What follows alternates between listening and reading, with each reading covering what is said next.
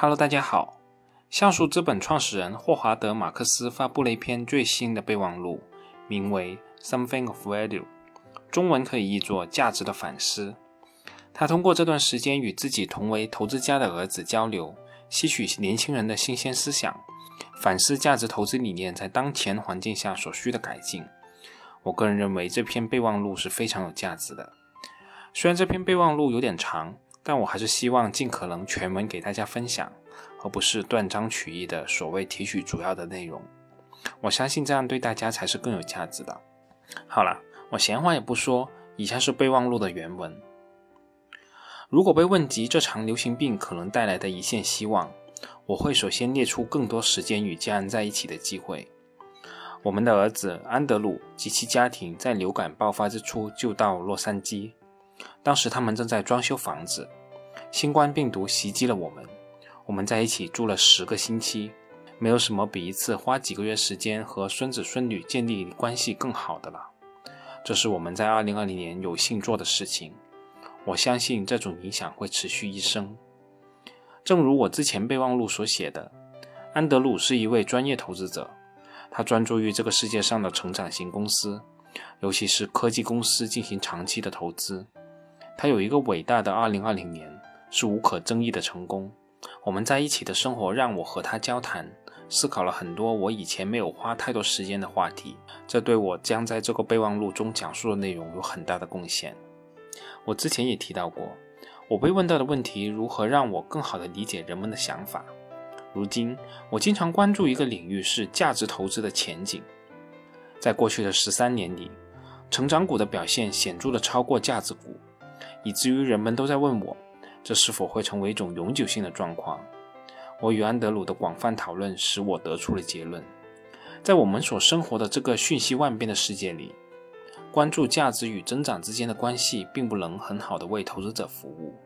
我将从描述价值投资和投资者如何看待2021年的价值开始。那什么是价值投资呢？价值投资是投资界的一门重要学科。它主要是根据基本的现金流产生能力来量化公司的内在价值。如果它的价格比这个价值低，就购买它。现金流的计算尽可能的预估未来的现金流，并使用由现行无风险利率加风险溢价组成的贴现率将其折现回现值，以补偿其不确定性。有很多常见的估值指标，比如说市盈率，但它们基本上都是包含在贴现现金流的方法之中的。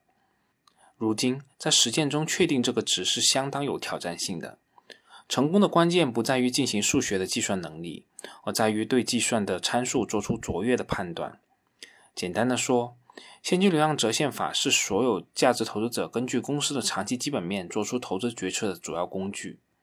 我们知道，我们购买的证券不仅仅是一张纸，更是企业的股权。但有时候，企业的真实价值与市场报价相差很大。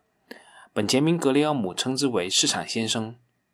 这个先生有时候情绪亢奋，有时候情绪低落。价值投资者明白，市场先生不是告诉我们某一个特定资产的价值是什么，而是通过按价格提供证券来为我们服务。这可能是基于底层业务本质所判断的公司股份或债权的实际价值明显的脱节。在这个过程中，市场先生会给投资者一个以折价购买股票的好机会。不过，这种行为需要独立思考，需要抵制市场周期的种种诱惑，需要投资者完全基于价值做出决策。因此，对我来说，价值投资的基本原则是：第一，将证券理解为实际业务中的股份；第二，关注真实价值而不是价格；第三，利用基本原理计算内在价值；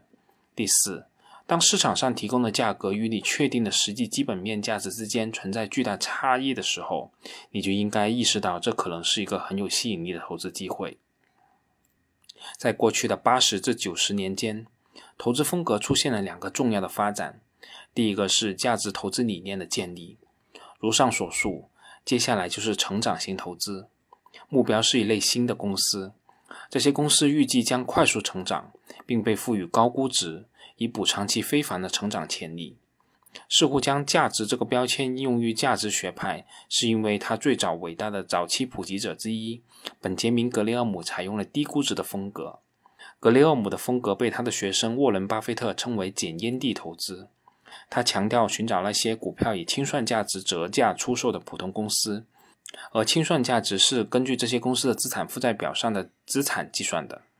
巴菲特把这比作街上寻找最后一口剩下的二手雪茄烟头。格雷厄姆在哥伦比亚商学院的课堂上和他的著作《证券分析与聪明的投资者》中所宣扬的正是这种投资风格。他的投资风格依赖于固定的公式来衡量统计上的便宜程度。而格雷厄姆后续投资生涯中，他继续取得了令人羡慕的投资业绩。不过，有趣的是，他后来也承认，他在一家成长型公司 Gecko 中的长期投资收益比他在所有的其他投资中的总和还要多。作为价值投资者的守护神，巴菲特在其职业生涯的最初几十年里也曾进行过烟蒂投资，并取得了巨大的成功。直到他的搭档查理芒格说服他要拓宽价值的定义，并将注意力转移到以公平的价格买入伟大的企业，尤其是因为这样做能够使他能够以高回报部署更多的资本。这引导巴菲特之后投资于不断成长的公司，比如可口可乐、Gecko 和华盛顿邮报。这些公司的估值在绝对值上并不是特别的低，但鉴于他对这些公司竞争优势和未来盈利潜力的了解，他发现这些公司很有吸引力。尽管巴菲特早就明白，一家公司的前景是其价值的一个巨大组成部分，但他在整个职业生涯中对科技股的普遍回避，可能无意中导致了大多数价值投资者抵制这些股票。而有趣的是，巴菲特最近也承认了，他对苹果的投资是他最成功的投资之一。仅仅追求低估值指标可能会导致你陷入所谓的价值陷阱。那些数字看上去很便宜，但实际上并不便宜的东西，因为它有运营的弱点，或因为创造这些估值的收入和盈利在未来无法复制。而另一方面，成长型投资阵营是在二十世纪六十年代早期形成。那正是我在第一国家城市银行的股票研究部门开始我的职业生涯。投资者对公司快速增长的兴趣导致了所谓的“漂亮五零”的诞生，这成为许多银行的投资重点。这些银行是当时主要的机构投资者。这个组合包括了五十家被认为是美国最好和发展最快的公司，那些被认为是不会有什么坏事发生在他们身上和股价不会太高的公司，像大多数狂热的对象一样。这五十只漂亮的股票多年来表现惊人，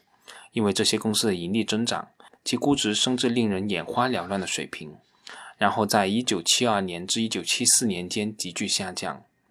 多亏了那次崩盘，他们多年来持有期的回报率一直为负。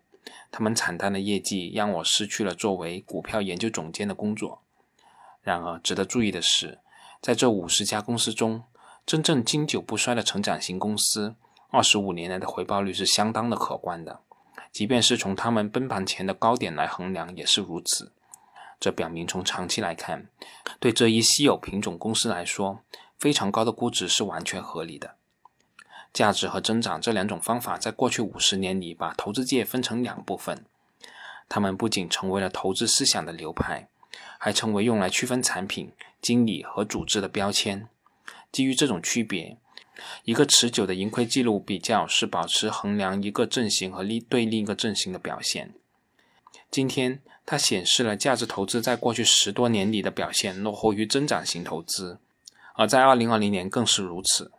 导致一些人宣布价值投资永久性的死亡，而另一些人则断言价值投资的伟大复兴即将到来。尤其是在过去的一年里，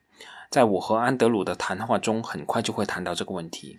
而事实上，这两者从一开始就不应该视为互相排斥的。我和安德鲁讨论的一个有趣的方面是，我们共同的认识到，我们来自非常不同的背景。也许正因为这个原因，我们有相当不同的角度来看待投资。我从二十世纪六十年代开始形成自己的投资哲学，当时的投资思想还不发达，真正存在的东西在很大程度上被本杰明·格雷厄姆所推崇的投资哲学所支配。巴菲特仍在寻找他最后一口的雪茄烟头，还没有创造出护城河的概念。我的人生观是从1969年开始的，当时正值漂亮五零的泡沫时期，我看着泡沫在我身边破灭。一九七八年，我从股票投资转向以可转换债券和高收益债券形式进行的固定收益投资，进一步塑造了我的思想。重要的是，格雷厄姆和他的不太出名的合作者大卫多德将债券管理描述为一门消极的艺术。他们的意思是什么呢？一般来说，债券投资者的回报率上限是一个收益率，这个收益率来源于承诺的利息支付和和到期时的票面收益。这就是为什么称它为固定收益的原因。结果是，所有以百分之六收益率购买的债券，在持有至到期的时候，如果他们支付了，回报率将达到百分之六。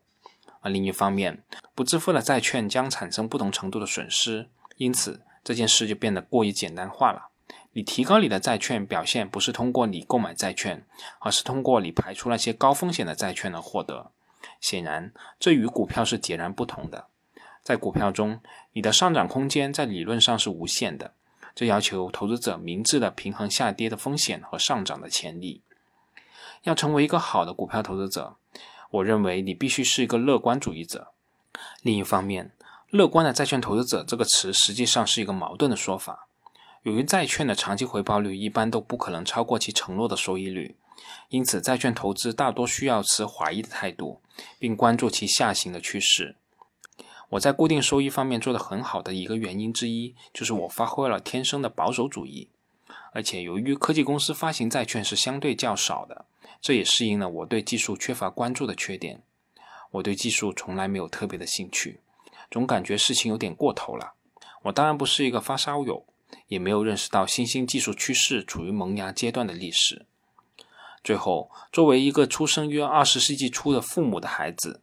在大萧条时期已经成年，我的思想过程是由他们所经历的剥夺和恐惧形成的，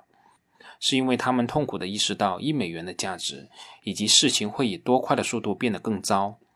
所以他们会考虑到未来和损失的可能性。像不要把所有鸡蛋放在一个篮子里和未雨绸缪，是我从小就了解的格言。这与那些父母比我晚出生十年或者二十年，从未生活在贫困之中。可能从来没有听说过这些话的人经历是截然不同的。这些影响和经历使我采取了一种价值观和讨价还价者的角色，这在我所选择的领域中为我提供了很好的服务，现在被称为信用。而安德鲁有着截然不同的心态。很明显，他早期的经历和我不太相同。他很早就被投资错误所困扰，从很小的时候起，投资就主导了我们的谈话。虽然他非常欣赏我哲学中的一些元素，比如理解投资者的心理、关注基本面和逆反心理的重要性，但他已经走上了自己的道路，最终走到了一个完全不同的地方。他的第一个阶段是作为一个巴菲特的书呆子度过的，钻研了这个神人所写的一切，并坚定地支持他的哲学。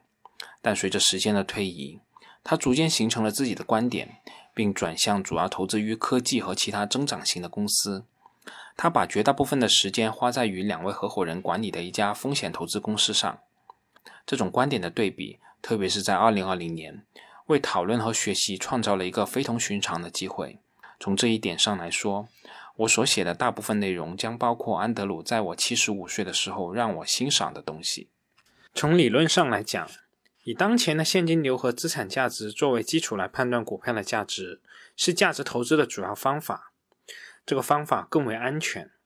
尽管不大可能获得那些渴望在遥远的未来快速增长的销售额和收益的公司带来的巨大回报。而成长型投资往往需要相信未经证实的商业模式，这种模式可能会不时遭受严重的挫折。这就要求投资者有深刻的信念，以便能够坚持下去。成长股在上涨的时候，通常会表现出一定程度的乐观情绪。这种乐观情绪会在调整过程中消失，甚至会考验最坚强的投资者。因为成长股的价值很大程度上取决于未来的现金流，而现金流在折现率分析中被大幅折现。给定的利率变动对估值的影响，可能会对价值主要来自于短期现金流的公司影响要大得多。尽管有着这些观点。但我不相信那些对这个领域产生如此影响的著名价值投资者，他们的意图是在价值投资和增长投资之间画出如此清晰的界限。价值投资的重点是当今的低价格和可预测性，而增长投资的重点是快速增长的公司。即使是在股价处于高估值的情况下，我个人认为这种区分在我们当今复杂的世界中是没有必要的，甚至是有害的。格雷厄姆和巴菲特都取得了不同风格的成功。更重要的是，他们认为价值投资是坚持基本面分析，脱离了对市场价格行为的研究。正如巴菲特所说：“我们不认为自己是价值投资者，现金流量折现是对任何业务进行估值的适当方法。”在我们的头脑中，没有价值和增长投资这种东西，只是碰巧在他们投资的时候，烟蒂投资领域对他们来说存在相当大的机会，特别是考虑他们都是从相对较少的投资资金开始的，所以这就是他们所强调的。但随着世界的发展，机遇的格局发生了重大的变化。有句俗话说：“对拿着锤子的人来说，一切都像钉子。”人们广泛讨论的价值和增长之间的区别，让一些人相信他们只有锤子，而事实上，他们有可能接触到整个工具箱。而现在，我们生活在一个复杂的世界里，成功需要一系列的工具。正如前面所说，巴菲特和格雷厄姆第一次实践价值投资的时候，投资世界与现有有很大的不同。首先，与今天相比，以前的竞争的水平要低得多，几乎是没有竞争。投资管理并不是很多人渴望从事的热门领域。第二，信息极难获取和处理。那个时代没有电脑、电子表格和数据库。在研究一只股票之前，你首先要在报纸的背面或者目的或者价值线等等关于上市公司的书籍中找到它。然后，你要么向公司发送年度报告的请求，要么去图书馆希望找到一份报告的副本，或者一份包括公司财务报表在内的更广泛的出版物。第三，由于这个行业规模很小，刚刚起步，不受欢迎，投资思维的过程并不是广泛发展和传播的。关键的分析框架也没有被编成规则。像格雷厄姆和巴菲特这些人之所以有巨大的优势，仅仅是因为他们知道如何处理他们发现的数据。简而言之，很少人搜索，搜索的过程相对困难，很少有人知道如何将他们找到的数据转化为有利可图的投资结论。在这种环境下，对任何有意愿去观察和分析的人来说，便宜货都可以隐藏在显而易见的地方。当巴菲特用捡烟蒂的方式经营他早期的投资的时候，他常常坐在奥马哈的小屋子里翻阅成千上万页的资料。他也会购买一些小公司的股票，这些公司的股价比清算价值有很大的折扣。原因也很简单，没有人关注他们。在美国国家火灾保险公司的一个案例中。巴菲特能够以一倍的利润的价格购买这只股票。他开车到几十年前被发起人塞满股票的农民那里，然后把现金放在他们的钱囊上。因此，格雷厄姆价值框架是在这样一个时代创立的。基于清晰可见的事实，事情可能会变得愚蠢而廉价。这仅仅是因为搜索的过程非常困难和不透明。随着时间的推移，信息的优势开始慢慢消散。但它仍然存在很长一段时间。在本世纪初，互联网的广泛应用和投资行业的蓬勃发展之前，信息和分析方法仍然很难获得。直到上世纪九十年代，人们还不得不邮寄年报。虽然更多的人知道如何找到像格雷厄姆在上世纪五十年代和六十年代所做的纯粹资产负债表套利，但像投资资本回报率这种看似基本的分析概念。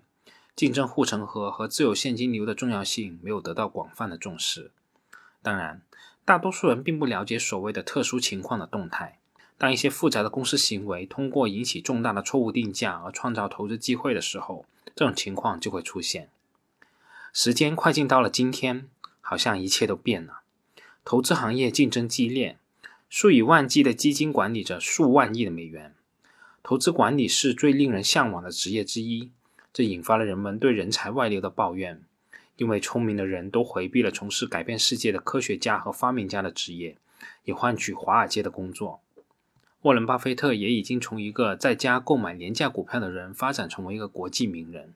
每年有五万名来自世界各地的投资者前往奥马哈参加伯克希尔·哈撒韦的公司年会。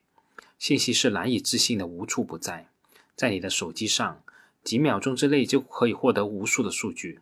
更不用说关于投资的方法和特定的股票研究书籍、文章和博客等等。而且，信息不仅广泛可得，而且容易获取。每年在专门的数据和计算机系统上花费数十亿美元。这些数据和计算机系统的设计，就是为了消除市场上任何明显的套利机会，并马上采取行动。所有这一切，在很大程度上是由这样一个事实推动的：即过去四十年中创造的很多的财富，都属于投资行业的人。相比之下，我在上世纪六十年代末入行时的时候，很少有投资者或者说投资家家喻户晓。投资行业的收入与其他行业持平。只有少数投资者对客户的利润有利益分成。在过去，基于容易观察到的数据和基本分析，便宜货可以用来挑选及讨价还价。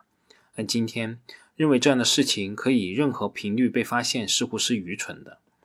如果一家公司的某些信息在年报中很容易被阅读，或者很容易被一位有数学分析能力的分析师和计算机发现的话，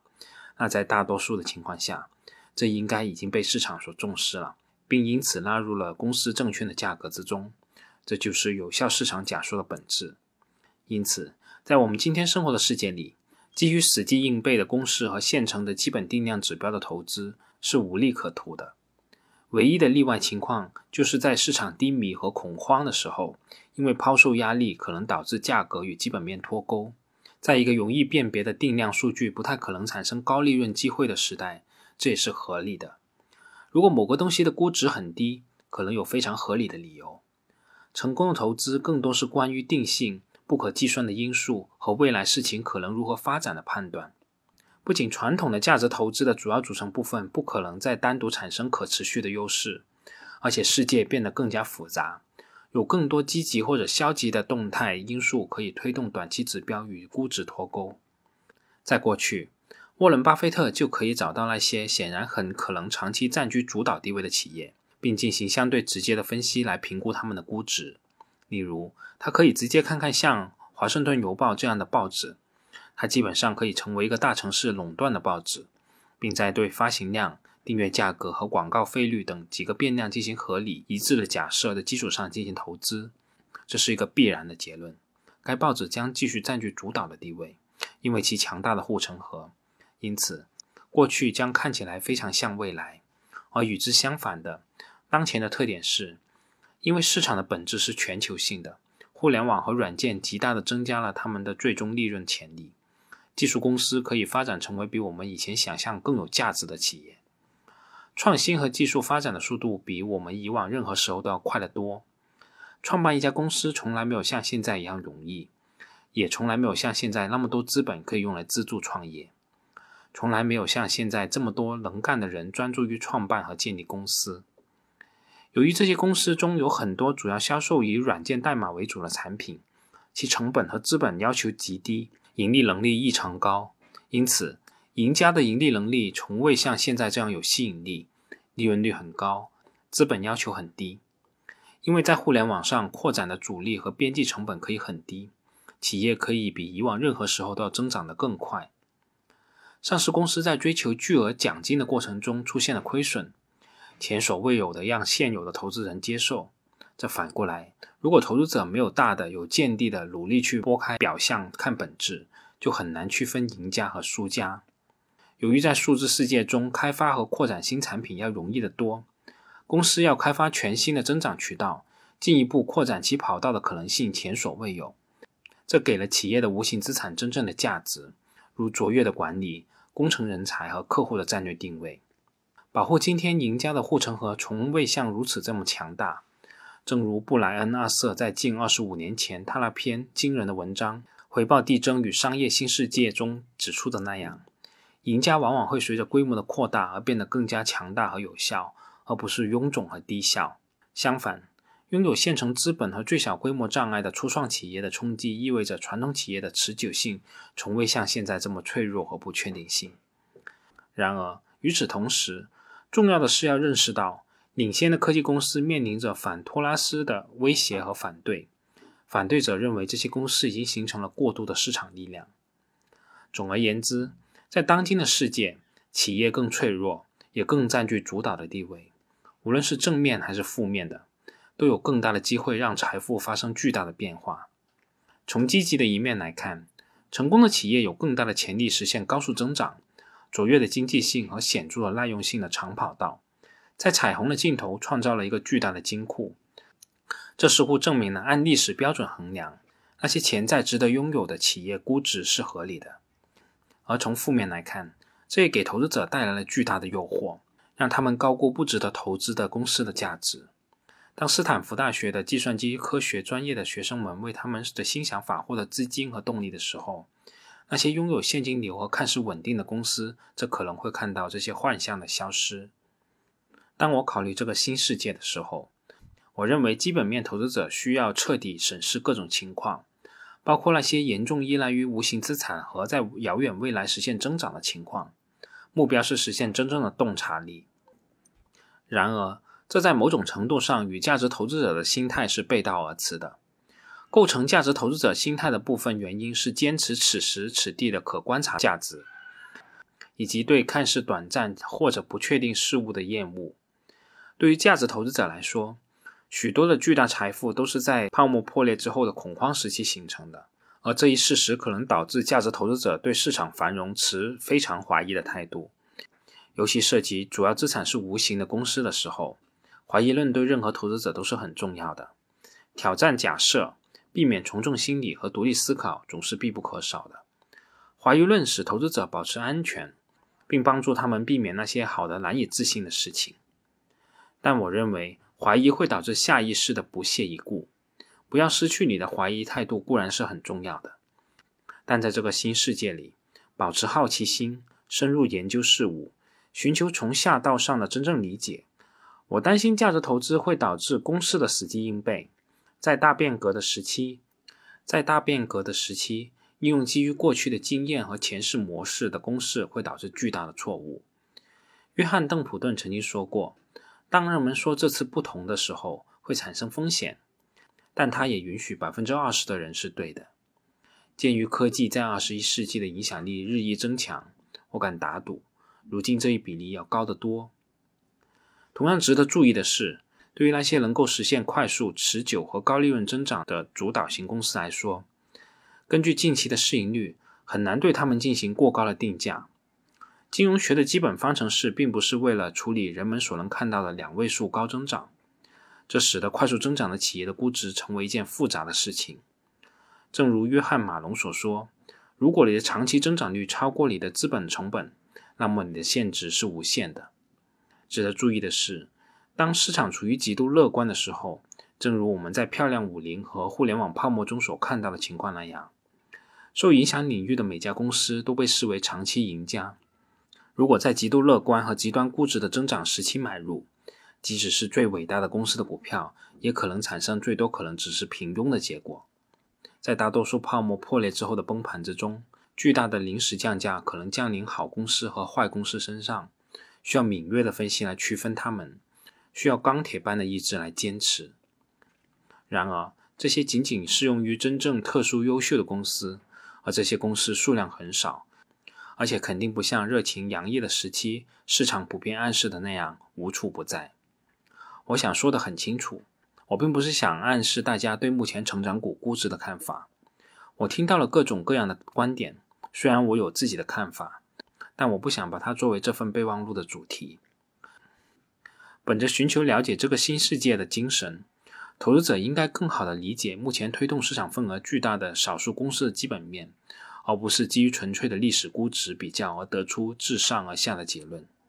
而且，在没有充分了解科技公司的情况下，就整体市场的估值水平发表看法，似乎是不明智的。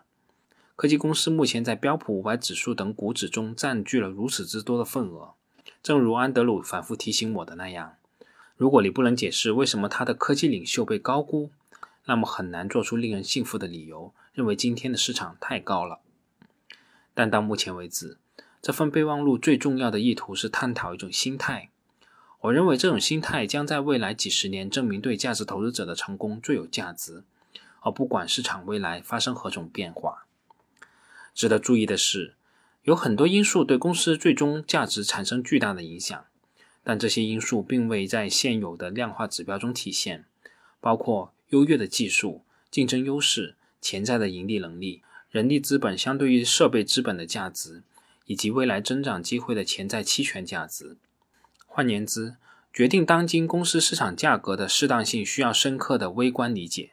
这使得几乎不可能从三万英尺的高度对一家快速增长的公司的估值发表意见，也不可能将传统的价值参数应用于表面的预测。一如既往，关键是要理解今天的市场价格如何与公司广泛定义的内在价值相关联。今天的一些高估值很可能被未来的前景所证明，而一些则可能被证明是可笑的。正如某些估值较低的公司可能面临即将倒闭。而其他的公司只是暂时受损一样。以两家公司为例，A 公司是一家令人尊敬的长期竞争对手，销售一种消费广泛、相对平淡无奇的产品。它建立了数十年的记录，显示出温和但稳定的销售增长和健康的利润率。它使用位于自己厂房内的重型机械制造产品。它的股票以每股收益的适当倍数出售。B 公司成立于几年前。它的目标是颠覆传统产业。它有一个短但令人印象深刻的销售增长记录。尽管在适度的价格水平和有限的盈利能力，该公司计划在未来几年内加速销售增长，扩大市场份额，超越更传统的企业和产品，然后通过减少研发和获客费用、提高价格以及扩大基本固定成本结构来扩大利润率。它的产品在不断的进化和创新，它们不是从工厂里生产出来的。而是由从事编码工作的工程师的头脑产生的。这个公司目前没有盈利，但由于它的潜力，它的股价高达销售额的数倍。价值投资者可能会认为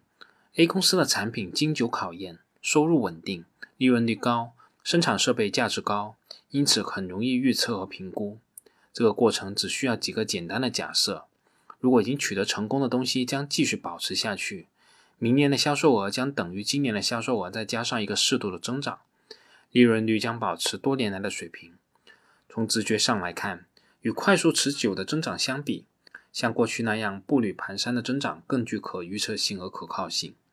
因此，工业领域中的中坚力量比创新者更有能力获得精确的估值。而另一方面，B 公司正处在发展初期，利润率远未达到最大化。其最大的资产，也就是人才，每晚回家，而不是留在资产负债表上。评估它，只需要猜测它的产品最终能否成功，它推出的产品的竞争力、竞争对手和目标行业的反应，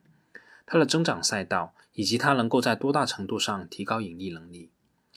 B 公司在本质上似乎更具概念性，更依赖于遥远的未来的发展，这些发展具有重大的不确定性。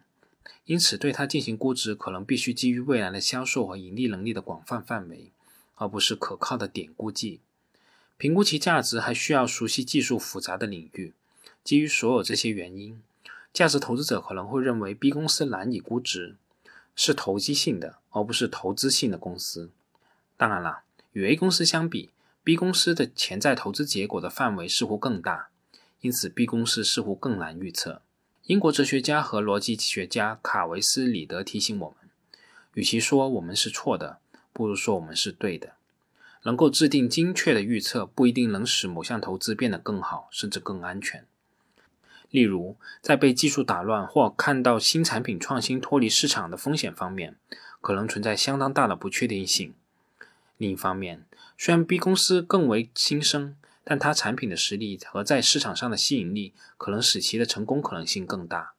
首先，预测传统 A 公司未来显然很容易，这可能具有很大的欺骗性。对于一家公司的质量动态和未来潜力的深入了解，难道不应该比所有人都能看到到的数据更有助于做出正确的预测吗？第二，如前所述，如果一个金融专业的学生拿着笔记本电脑就可以很容易地得出关于 A 公司潜力的结论，那么这些结论又有多大的价值呢？价值投资被认为是试图对可能很普通的公司的低价证券进行精确的估价，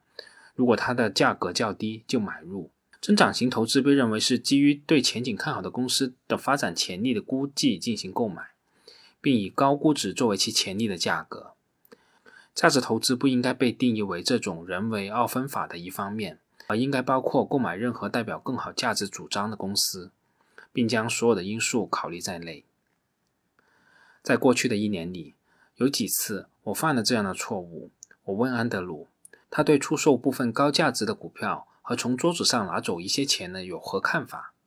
结果并不理想。他把我的错误说得一清二楚，如下所述：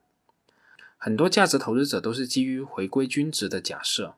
换言之，涨的必跌，跌的必涨。价值投资者通常会在下跌的商品中寻找便宜货。当然了，他们的目标是购买定价过低的资产并获得折扣。但根据定义，他们的潜在收益很大程度上局限于折扣的金额。一旦他们受益于估值差距的缩小，橙汁已经被榨干了。所以，他们应该抛售股票，转向下一种情况。在格雷厄姆时代，雪茄烟蒂的货源充足，估价准确，买的很便宜，信心十足。一旦价格上涨到与价值趋同，就卖掉。但安德鲁认为，这不是思考当今真正世界级公司的正确方法，因为这些公司拥有巨大但无法量化的长期潜力。相反，如果一个投资者研究了一家公司，对它有了深入的了解，并得出结论，认为它具有巨大的增长潜力和盈利能力，他可能会认识到，要准确的量化这种潜力，并知道它何时实现是不可能的。他还可能意识到，终极潜力是一个不断变化的目标，因为公司的优势可能使得它能够开发更多的增长途径。因此，他可能不得不接受正确的方法是，希望它有正确的方向和数量。购买和坚持，只要有证据表明方向是正确的，趋势是向上的。换句话说，只要橙子里还有果汁。当你发现一项投资有可能在很长的一段时间里有复利的时候，最困难的事情之一就是要有耐心。只要这样做是基于预期回报和风险的保证，投资者很容易被新闻、情绪到目前为止已经赚了很多钱的事实。或者一个看起来更有前途的新想法的刺激所打动。当你在图表上看到二十年来一直向上和向右的东西的时候，想想所有的时候，一个持有者不得不说服自己不要卖出。在过去的五年里，他一点也没变。安德鲁坚持认为，当你讨论今天的成长的公司，低价买入，设定目标价，随涨随售。达到目标后完全退出的做法是完全错误的。冷静的审视历史，可以很清楚的看到，在一家拥有持久竞争优势的快速增长公司获取利润往往是一个错误。考虑到当今领先企业的特点，现在的情况可能会更糟糕。相反，正如他所说，你必须说服自己放弃卖出。我认为，如果赢家要卖出，主要原因可能有以下四个：第一，投资者认为投资已经完成他所能完成的一切了。第二，投资者认为他已经升值到他的预期回报。第三，投资者意识到他的投资理论中有些东西是不正确的，或已经变糟了。第四，投资者担心看到的收益可能被证明是毫无根据的，从而蒸发。安德鲁今天是这样说的：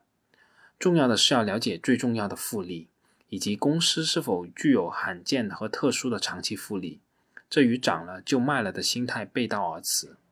但在我看来，这对长期投资的成功是至关重要的。正如查理芒格所说，复利的第一条规则是永远不要不必要的打断它。换言之，如果你有一台复利机，它有可能持续几十年，你基本上不应该考虑卖掉它。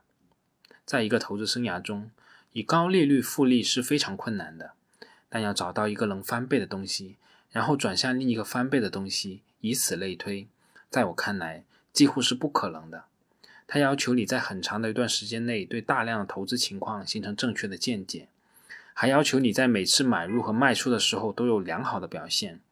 当你将大量具有挑战性的任务的成功概率相乘的时候，正确完成这些任务的概率会变得非常非常低。在我写这份备忘录的时候，我看到了圣达菲研究所一篇非常有用的文章。当谈到投资和商业的时候，我的头脑中的思维模式帮助我们回答一个问题：未来会是什么样子？将均值回归的思维模型应用于不褪色的商业模式，将导致错误的结论。这个最后一句话引起了我的共鸣。它向我表明，我的背景使我倾向于假设均值回归，因此有时使我不能完全理解不褪色的商业模式的潜力。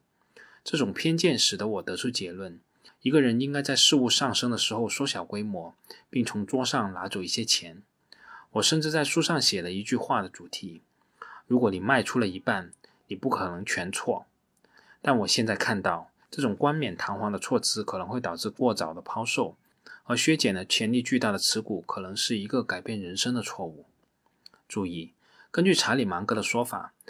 他几乎所有的收益都来源于三到四个大的机会。如果他早就退出了，那结果会是怎么样呢？早在2017年的时候，我的备忘录中就提到了加密货币，我表示了高度的怀疑。这一观点引起了我和安德鲁的广泛讨论。安德鲁对比特币和其他一些货币持相当积极的态度。谢天谢地，他为我们家庭带来了可观的财富。虽然这个故事还远没有完全写好，但我至少可以说。我怀疑的观点至今还没有得到证实，这就引出了安德鲁认为的一个非常重要的观点，即价值投资者的心态，以及在当今的世界，作为一个成功投资者需要什么。正如我之前所说，价值投资者的自然态度是怀疑。当我们听到这一次不同了的时候，我们的默认反应是非常可疑的。我们指出，投机狂热和信用创新的历史留下来的是重大的屠杀。正是这种怀疑降低了价值投资者赔钱的概率。然而，在一个如此快速的进行如此之多创新的世界里，这种心态应该与深刻的好奇心、对新的思想的开放性以及对形成观点之前愿意学习相结合。创新的本质通常是这样的：一开始，只有少数人相信与根深蒂固的现状相比似乎荒谬的东西。当创新起作用的时候，最初看似疯狂的东西才可能成为共识。如果不真正了解正在发生的事情，并试图充分理解积极的案例，就不可能有一个充分知情的观点来证明我们很多人在面对创新时候表现出的不屑一顾。在要结束这份备忘录的时候，我将转向我在一开始提到的一个问题：近期价值投资表现不佳是暂时的现象吗？价值型股票会不会再次迎来辉煌的一天呢？首先，我认为科技领军企业的股票显然得益于一种良性循环。这种良性循环是由他们作为公司的卓越地位、近期令人瞠目结舌的业绩、巨大的市值以以及基金业务的战略考虑综合而成的。这些公司的卓越地位和价格势头使它成为了许多指数基金的重要基石。它的庞大规模使它们成为最大的持股公司之一。它们还主导着标准普尔五百指数等股票指数。这两件事意味着，只要资金不成比例的流入指数基金，并且上述四个因素不变，领先的科技股将继续吸引超过其公平份额的资金，并表现出优于指数和指数基金中表现不佳的股票。然而，这种趋势将一直持续到停止。只要投资者对这些公司快速增长的预期得以实现，他们就能继续表现出色。但到了某个时候，如果他们继续高于股市其他部分的速度在升值，那么就应该有这么一天，即使是他们的优越增长率也会充分反映在他们的股价上，他们的业绩也会有所下降，